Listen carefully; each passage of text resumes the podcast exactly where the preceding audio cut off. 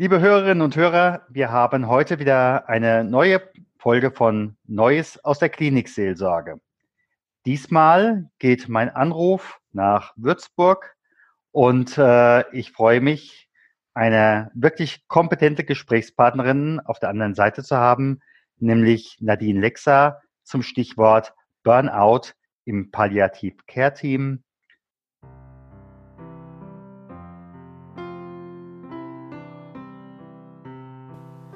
Neues aus der Klinikseelsorge. Der Podcast, der deiner Seele gut tut. Von und mit Stefan Hund.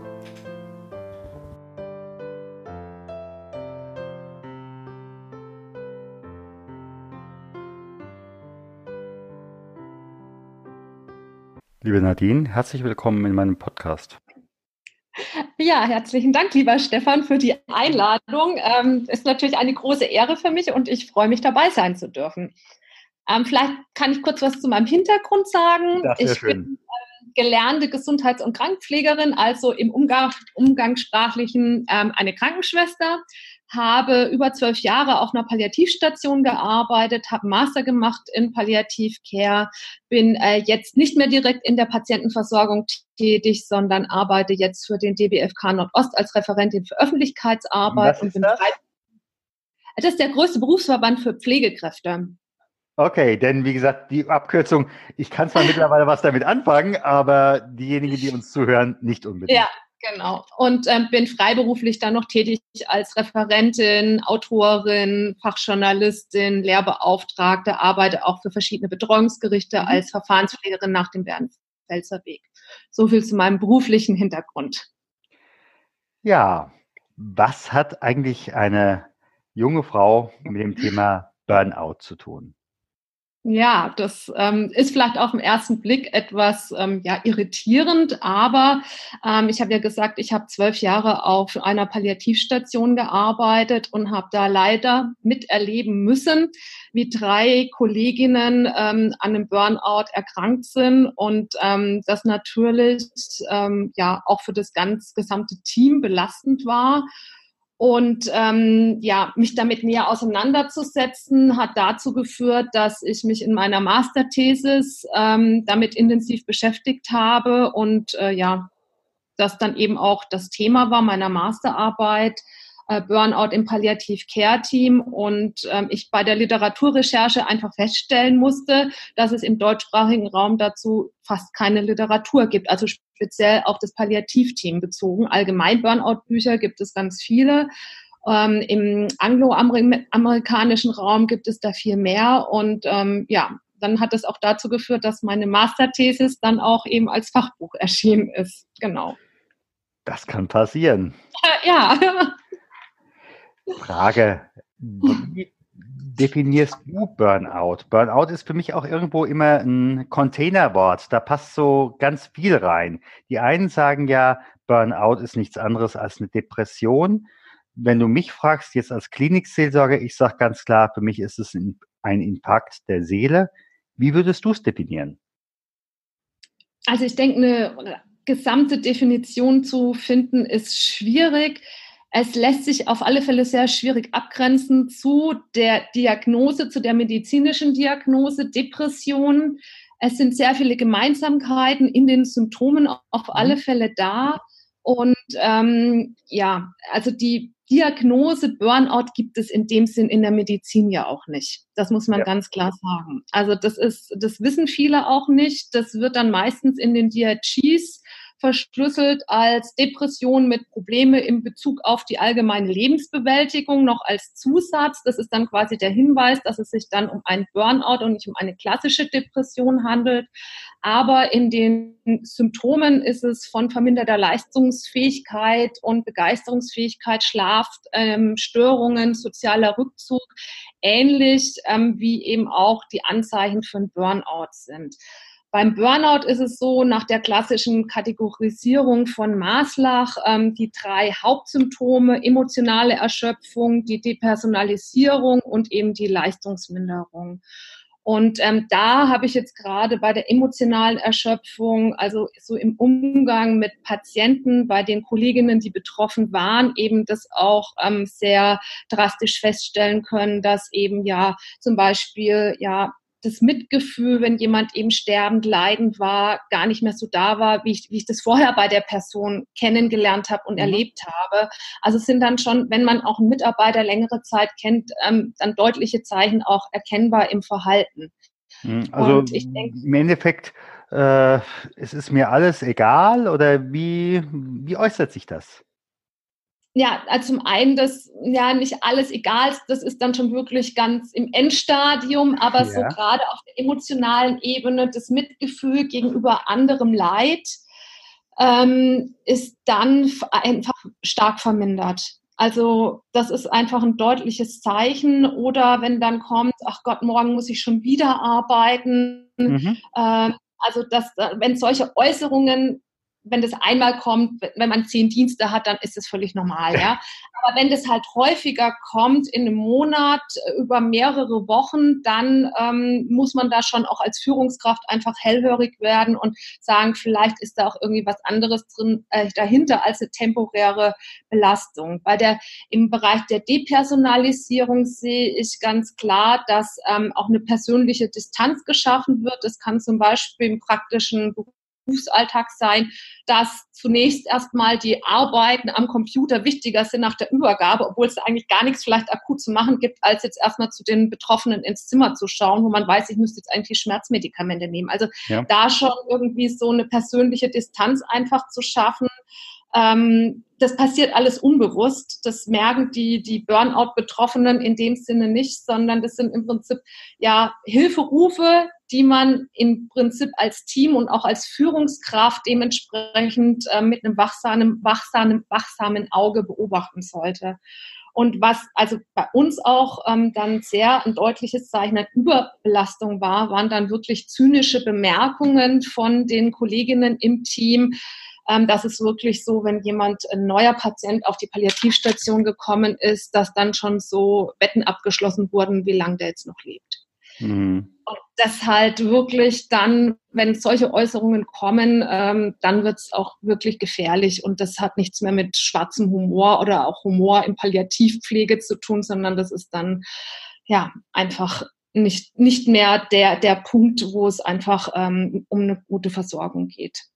Absolut. Genau. Und, und Leistungsminderung ganz klar, wenn Fehler passieren, Unkonzentriertheit, ähm, falsche Medikamente in falscher Dosierung, ähm, ja, häufige Krankmeldungen, weil Infektanfälligkeit wesentlich höher ist. Das sind alles Dinge, die dann einen mit einherspielen. Und wenn jemand regelmäßig ähm, alle vier, sechs Wochen eine Woche krank ist und das über ein halbes Jahr, dann ist es einfach auch schon ein deutliches Zeichen, ohne dass da jetzt eine schwerwiegende Diagnose gefunden wird. Ja. So mhm. deiner Erfahrung nach, gibt es Kennzeichen oder wer bekommt einen Burnout? Also für mich ist so meine Beobachtung ist, wer fünf Grad sein lassen kann, der kommt, der bekommt in der Regel eher weniger einen Burnout. Also meinst du Menschen, die gelassener sind grundsätzlich? Ja, nicht unbedingt gelassener, aber die im Endeffekt sagen können, äh, also eher so dieses Stichwort perfektionistisch äh, mhm. und zum anderen die hilflosen Helfer. Ja, also da, da gebe ich dir recht. Also grundsätzlich, ähm, wenn man eben nicht selbst ähm, gut auf sich achtet und das auch nie gelernt hat, ähm, ist im Prinzip, kann man auch sagen, fast jeder betroffen. Und in dem Palliativbereich ist ja nochmal was ganz Spezielles, weil ich in jedem Patientenzimmer, das ich betreue, ein Extrem nach dem anderen habe. Das ist ja nicht einfach ein Beinbruch, sondern das ist, wir haben Fachkategorien. Ich muss immer mit meiner, ähm, mit meiner Fachkompetenz in allen Bereichen verfügbar sein, emotional zugänglich. Also ich bin ja auf allen Ebenen immer auf höchstem Maße gefordert. Ähm, das ist zum einen schon auch der Anspruch, den die meisten Menschen haben, die in diesem Setting arbeiten und natürlich den Anspruch, eine möglichst perfekte Begleitung am Lebensende zu gestalten. Und da ist es eben gerade die große Diskrepanz, ähm, das möglichst perfekt und ideal den Wünschen entsprechend des Betroffenen zu machen. Ähm, und auf der anderen Seite organisationale Bedingungen, die sich vielleicht im Laufe der Jahre auch verändern ähm, und das einfach dann auch vielleicht nicht mehr mit meinem Anspruchsdenken einhergeht. Also da ist das Stichwort Perfektionismus ein Stück weit schon richtig, was du gesagt hast. Und wenn die Leute auch nicht die Chance bekommen, ihre Ansprüche vielleicht entsprechend auch zu adaptieren oder ihnen das auch nicht so kommuniziert wird, dann ist es einfach schwierig. Und dann kann das eben passieren, wenn ich mich versuche, in alle Himmelsrichtungen zu zerreißen und alles hundertprozentig perfekt machen zu wollen, dass das dann eben auch äh, passieren kann. Das ist ganz ähm, logisch. Ja. Nehmen wir mal an, mich würde es jetzt betreffen. Woran würde ich persönlich das noch erkennen können? Oder brauche ich dann auf jeden Fall jemand wie dich oder meinen Vorgesetzten oder wie auch immer, der sagt, ähm, jetzt bist du betroffen? Also aus meiner Erfahrung, die Menschen, die ich persönlich selbst erlebt habe, die ähm, merken das in aller Regel nicht selbst. Ja. Das ist einfach so, der ähm, Trigger, ähm, um vielleicht dann was in Bewegung zu setzen, der muss einfach von außen kommen. Also meistens ist es dann der Hausarzt, der sagt, du, du warst jetzt schon, wir waren hier, ähm, du warst in der Röhre mit deinem Rücken, weil du immer Rückenschmerzen hast, deine Magenschmerzen, deine Blutwerte sind in Ordnung. Also wir haben jetzt alles ähm, körperliche versucht abzudecken, woher deine, deine Ursachen kommen, was das sein könnte. Vielleicht ist es doch ähm, was ähm, auf einer anderen Ebene. Mhm. Und dann führt es dazu, dass dann meistens ähm, andere Unterstützung noch geholt wird und dementsprechend dann eben ja Reha-Maßnahmen etc. eingeleitet werden. Ja. Das heißt ja. aber auch, Burnout ist ein Organisationsthema. Gibt es an dieser Stelle äh, vielleicht sogar die Variante einer, eines Organisationsverschuldens? Was kann eine Organisation, ob jetzt nun Klinik oder zumindest diejenigen, die das Palliativ Care anbieten, äh, tun, äh, damit eben halt die Anzahl derer, die da in Burnout schlittern, möglichst klein ist? Nun ja, erstmal sollte es ja im Rahmen schon der Fürsorgepflicht eines jeden Arbeitgebers ähm, sollte er so handeln, dass ähm, ja die Arbeitsbedingungen ähm, nicht krankmachend sind, sondern so, dass die Menschen eben ähm, unter den Arbeitsbedingungen gesund bleiben und ähm, dementsprechend auch ihre Leistung für das Unternehmen, für das Krankenhaus, für das Pflegeheim entsprechend einfach ähm, erbringen können. Und einfach schon aus dieser ähm, Sicht heraus wäre es einfach gut, ähm, dass es einfach ein bisschen ein sensiblerer Umgang damit wäre, auch von aus Sicht der Klinikleitung und auch der Personalabteilung, dass ja, wenn diese Leute ausfallen, die Stellen unbesetzt sind, dass ja auch wieder ähm, Kosten dadurch entstehen für die Einrichtung. Also ähm, um diese dann auch einfach zu minimieren, ähm, da einfach schon im Rahmen der Fürsorgepflicht und prophylaktisch dafür zu sorgen, dass natürlich möglichst wenig Arbeitnehmer ähm, krank werden aufgrund der Arbeitsbedingungen. Aber ich denke, da sind wir vielleicht gerade auch so bei dem Thema Schuld. Da müsste ich mir eingestehen, dass das in meiner Einrichtung nicht ähm, hundertprozentig perfekt läuft. Und erst wenn ich diese Erkenntnis habe, dann äh, habe ich vielleicht auch dementsprechende Einsicht und Maß, um Maßnahmen einzuleiten und zu ergreifen. In Wirtschaftsunternehmen wird also viel mehr gemacht als in den meisten Gesundheitsbetrieben, weil das erkannt wurde, dass wenn eben Mitarbeiter langfristig ausfallen, das eben auch für das Team, für die Organisation an sich ist es nach außen schlechtes Zeichen, wenn die Fluktuation sehr hoch ist. Und das ist natürlich auch ein ähm, schlechtes Zeichen ähm, für, das spricht sich auch rum, wie ein mit, äh, Arbeitgeber mit seinen Mitarbeitern umgeht. Klar, im Sinne von bei dem Haus XY da kenne ich auch jemand und äh, die sind laufend krank, also da brauchst du dich gar nicht zu bewerben. Ja, genau. Oder wenn, wenn krank eine Einrichtung permanent äh, fünf oder sieben freie Stellen hat, dann ist es ein schlechtes Zeichen. Und es gibt auf der anderen Seite aber auch Einrichtungen, da ist nie eine freie Stelle vakant. Und das ist dann ein positives Zeichen. Wenn man sich dann auch meistens anschaut, die haben die dann auch sehr viele Angebote ähm, zum Nutzen der Arbeitnehmer und ähm, das spricht dann auch einfach für sich. Ja, also in letzter Konsequenz, wir reden ja äh, auch gerade, wenn man unseren Beso äh, Bundesgesundheitsminister Spahn hört, der sagt, Mensch, wir haben zu wenig Pflegekräfte, Klammer auf, da bin ich sofort bei ihm. Aber ja. in dem Moment, äh, wo ich mich natürlich um die Menschen, die Pflegekräfte, die ich bei mir eingestellt habe, nicht besonders kümmere, dann ist mein Problem noch mal größer. Genau.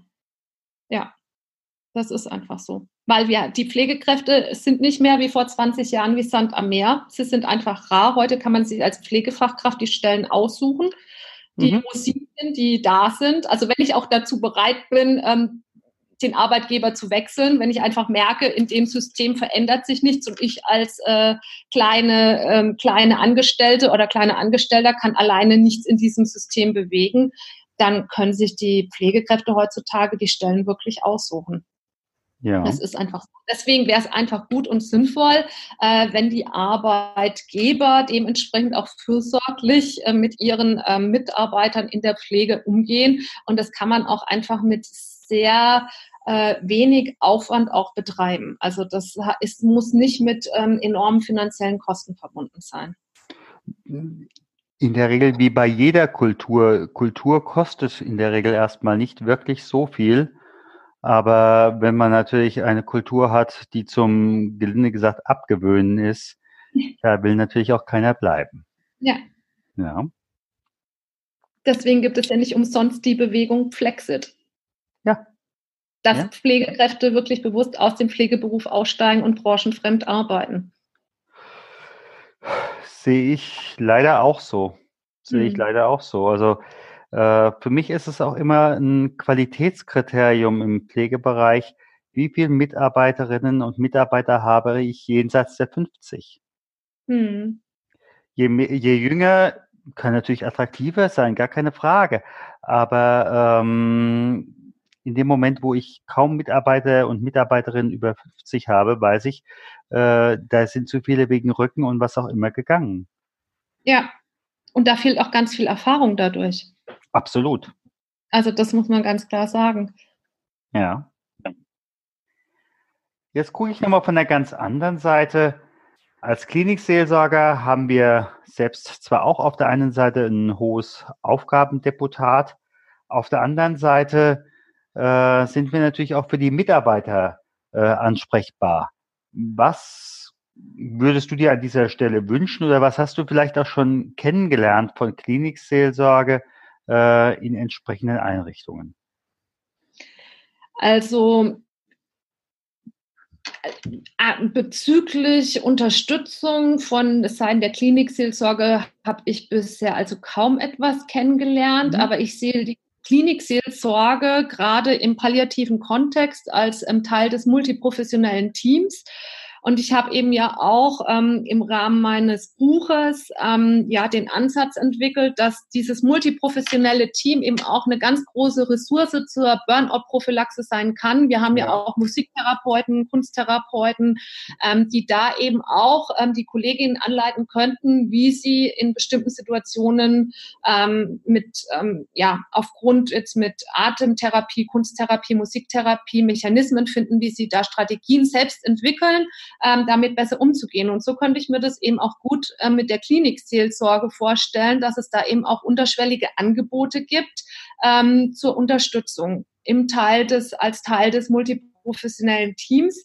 Ähm, ja, aber damit, dafür müssten eben auch entsprechend äh, Rahmen entwickelt werden. Mhm. Ähm, ich könnte mir vorstellen, dass zum Beispiel normalerweise ist es ja so, dass ein Palliativ-Care-Team regelmäßig Supervision hat. Also das ja. ist zumindest so in den Qualitätskriterien vorgeschrieben, mhm. passiert leider nicht immer zu 100 Prozent so. Aber wenn jetzt zum Beispiel ein Akutereignis wäre, ja, jemand hat jetzt ist ein HNO-Patient ist ähm, aufgrund einer akuten Blutung nachts im Nachtdienst ist ja immer so der Worst Case verstorben und äh, die Supervision ist aber erst drei Wochen später, dass dann zum Beispiel das Angebot von dem Klinikseelsorger kommt, Mensch, möchtest du mit mir sprechen? Ja. Und dann entsprechend im geschützten Rahmen. Also so könnte ich mir das schon beispielsweise mhm. Äh, vorstellen. Ja. Und, ähm, ja, ähm, ja, Möglichkeiten ähm, zur, zur eigenen Einkehr anzubieten, die ähm, vielleicht angeleitet sind, ähm, ohne jetzt ähm, ja, da auch einen großen zeitlichen Aufwand ähm, zu investieren. Also das kann ja auch, das können ja nur kleine Sequenzen sein. Sowas könnte ich mir beispielsweise auch vorstellen. Ähm, und ich denke, da wären die Mitarbeitenden auch grundsätzlich ähm, froh darüber und auch bereit. Ich denke nur, was man bedenken sollte, ähm, weil wir ja auch unsere Gesellschaft sich immer weiter, immer mhm. bunter wird, möchte ich es mal so sagen. Würde ich vielleicht das nicht als im seelsorgerischen Begriff verwenden, sondern eher als spirituelles Angebot. Das ist vielleicht dann etwas offener.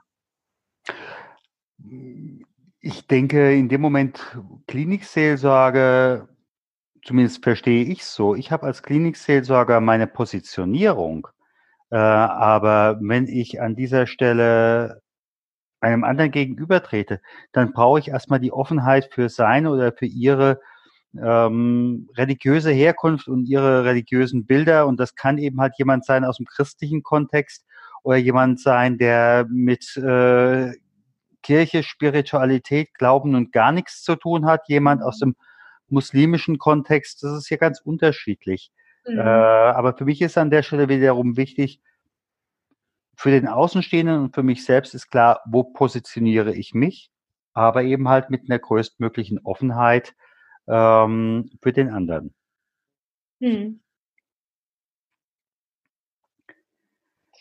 Ich denke, was vielleicht jetzt noch abschließend auch ganz wichtig ist, ähm, ja, um einfach den Mitarbeitern auch entsprechend zu unterstützen, ist einfach auch ein regelmäßiges Supervisionsangebot, was ich schon sagte, mhm. dass es wirklich, also nicht nur, keine Ahnung, alle Quartale, sondern idealerweise ähm, alle vier Wochen und das auch ähm, Dienstzeit ist. Also da gibt es ja. auch unterschiedliche äh, Dinge, die da in der Praxis oh, ja. leider gehandhabt werden, ähm, dass es dann eben ähm, in der Freizeit ist oder wie auch immer. Also das sind, also das denke ich, das geht auf alle Fälle nicht. Dass der Dienstplan verbindlich ist, dass mhm. ich ich weiß, wenn der jetzt ähm, für übernächsten Monat äh, ausgedruckt da hängt, so arbeite ich auch und so kann ich auch meine Freizeit planen und nicht, dass ich dann eben ähm, Angst haben muss, wenn kaum bin ich zur Tür zu Hause, klingelt das Telefon, ob ich vielleicht doch noch morgen einspringen kann. Ähm, das ist, denke ich, auf alle Fälle ähm, ganz wichtig und eben ja auch die Mitarbeiter wertschätzen. Also das ist was, was ganz wichtig ist indem man eben Möglichkeiten zur Fort- und Weiterbildung, auch wenn ich vielleicht weiß, es ist Engpass, ja, aber wenn ich alles ähm, grundsätzlich dann ähm, ja verweigere, wofür Pflegekräfte auch einfach sehr dankbar sind, dann zermürbe ich die noch mehr. Wie siehst du das? Wie wirken sich gegebenenfalls auch Fortbildungen aus? Manche Mitarbeiterinnen und Mitarbeiter sagen ja, die Fortbildung hätte ich denn gerne. Und wie siehst du das an dieser Stelle? Okay, also Fort- und Weiterbildung sind wichtig, das den Mitarbeitern zu ermöglichen. Und es ist auch in dem Kontext einfach wichtig, dann danach, nach der Fortbildung, den Mitarbeitern auch Raum zu geben, ihr Wissen auch an die Kolleginnen weiterzugeben. Weil sonst werden sie auf die Fortbildung geschickt, aber niemand interessiert sich für das, was sie jetzt gelernt haben, wo sie sich dafür selbst begeistert haben. Und das frustriert dann lang, äh, langfristig die Mitarbeiter leider auch. Und ähm, was eben jetzt auch eine neue Möglichkeit ist, um vielleicht auch gerade das Thema Personalschlüssel auch den Palliativstationen ähm, sicherzustellen. Es gibt seit letztem Jahr die Möglichkeit, dass sich ähm, Palliativstationen ähm, zertifizieren lassen können. Das ganze Zertifizierungsverfahren wurde mit der Deutschen Gesellschaft für Palliativmedizin eben entwickelt. Und mhm. da ist es eben verpflichtend, dass der pflegerische und der ärztliche Stellenschlüssel der Empfehlung der DGP entsprechen muss. Sonst wird es, also das ist ein Teil davon, aber sonst wird das Zertifikat nicht erteilt. Und das ist meistens auch immer der größte Knackpunkt, dass das er, erfüllt wird oder dann im Nachhinein noch nachjustiert wird. Alle anderen Dinge sind meistens ähm, schon gut erfüllt, aber das mit dem Personalschlüssel ist einfach meistens der Kasus Knaxus. Und ähm, ich kann nur einfach die Palliativstation ermutigen, das zu machen, weil dann ist einfach ausreichend Personal da, ähm, was natürlich zum Wohle der Kolleginnen ist und auch zum Wohle der Betroffenen, weil eben auch nicht nur die Betroffenen brauchen einen Pallium, einen Mantel des Schutzes und der Fürsorge ja. ähm, für ein gutes Leben bis zuletzt, sondern auch die Menschen, die die Betroffenen begleiten. Die brauchen die genauso einen Mantel des Schutzes und der Fürsorge.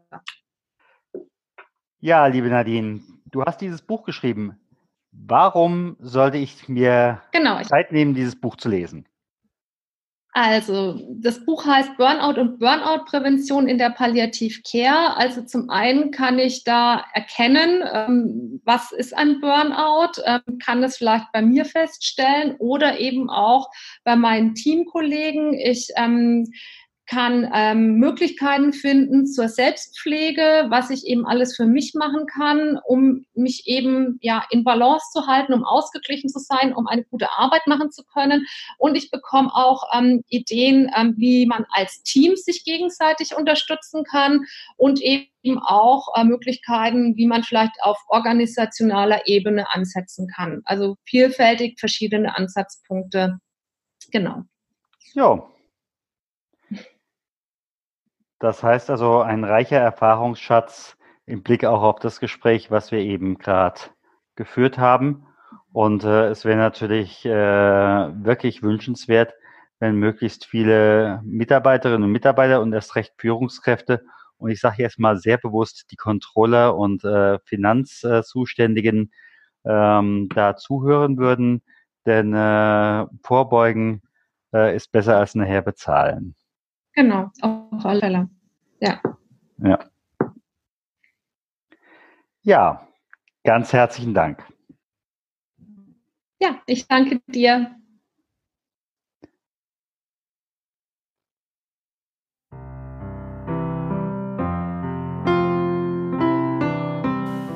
Gott segne dich und behüte dich. Gott lasse leuchten sein Angesicht über dir und sei dir gnädig.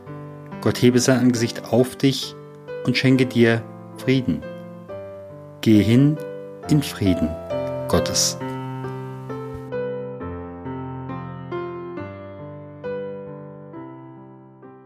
Herzlichen Dank für Ihre Aufmerksamkeit und fürs Zuhören. Wir freuen uns über Feedback, sei es per Mail, sei es mit einer Rezension bei iTunes oder in der Facebook-Gruppe oder Sie können uns auch eine Sprachnachricht schicken Dazu ist der Podcast inzwischen bei Upspeak vertreten. Hier haben Sie die Möglichkeit, 90 Sekunden etwas zu diesem Podcast zu sagen oder zu fragen. Vielen Dank und bis zum nächsten Mal. Ihr Stefan Hund.